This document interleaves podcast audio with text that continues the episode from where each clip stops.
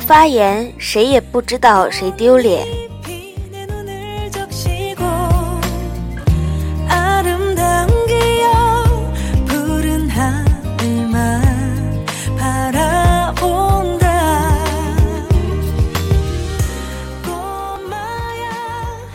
有一次长途旅行，坐的是卧铺，旅途漫漫，除了看书、听歌，最好的消遣方式就是看人。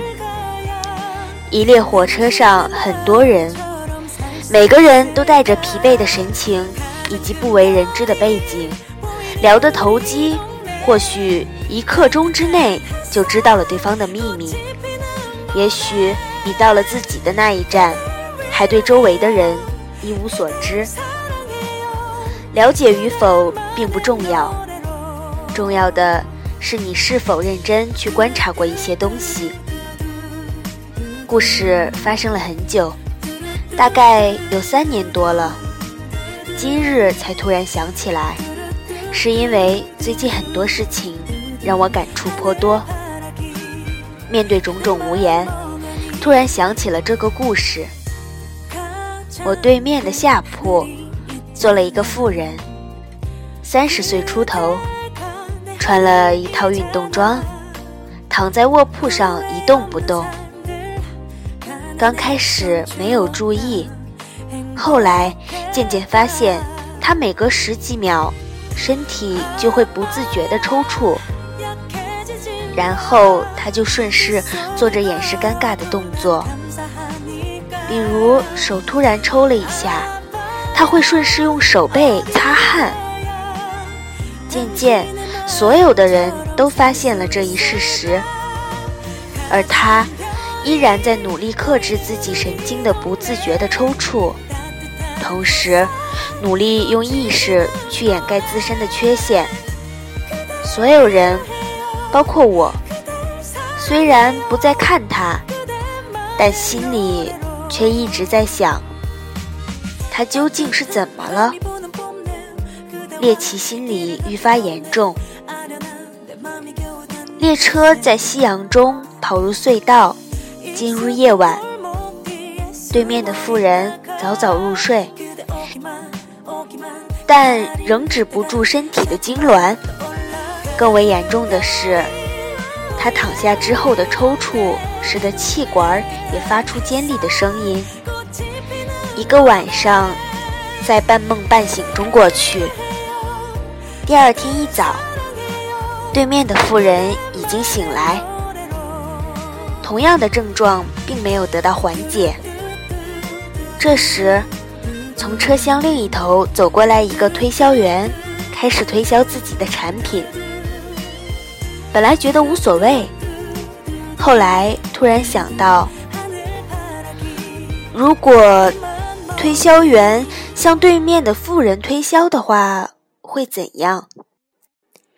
似乎人人都有感觉，气氛也变得紧张。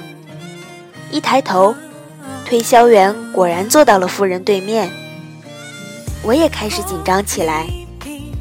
紧张的原因不是怕妇人把推销员吓到，而是怕他克制不住自己的抽搐而伤了自尊。从他不停的自我掩饰里看得出，他是一个自尊心极强的人。三秒，五秒，八秒，十秒，推销员一句一句地说着，我担心他不能控制住自己。心里也在倒计时，十五秒过去了，三十秒，六十秒过去了。第一次发觉时间怎么过得这样慢。妇人一言不发，推销员觉得无趣，起身走向另一节车厢。推销员刚走开五米，妇人又开始控制不住的抽搐。她的手依然在空中画了一个圈，继续擦拭没有汗的脸。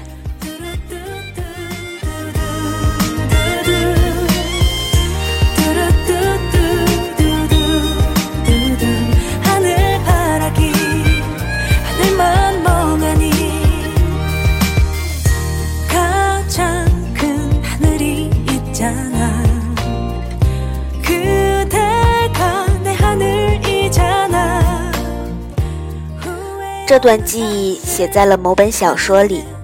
每次扛不下去的时候，我都会想一遍这个故事。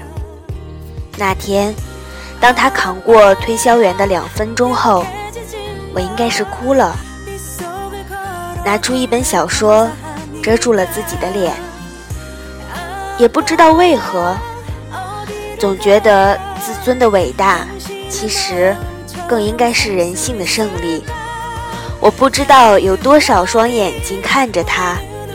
也不知道多少人和我有类似的想法，所以至今我仍很爱乘火车、卧铺，靠在枕头上看书，沉沉睡去，听铁轨一层又一层的荡漾，在记忆中昏暗的穿行。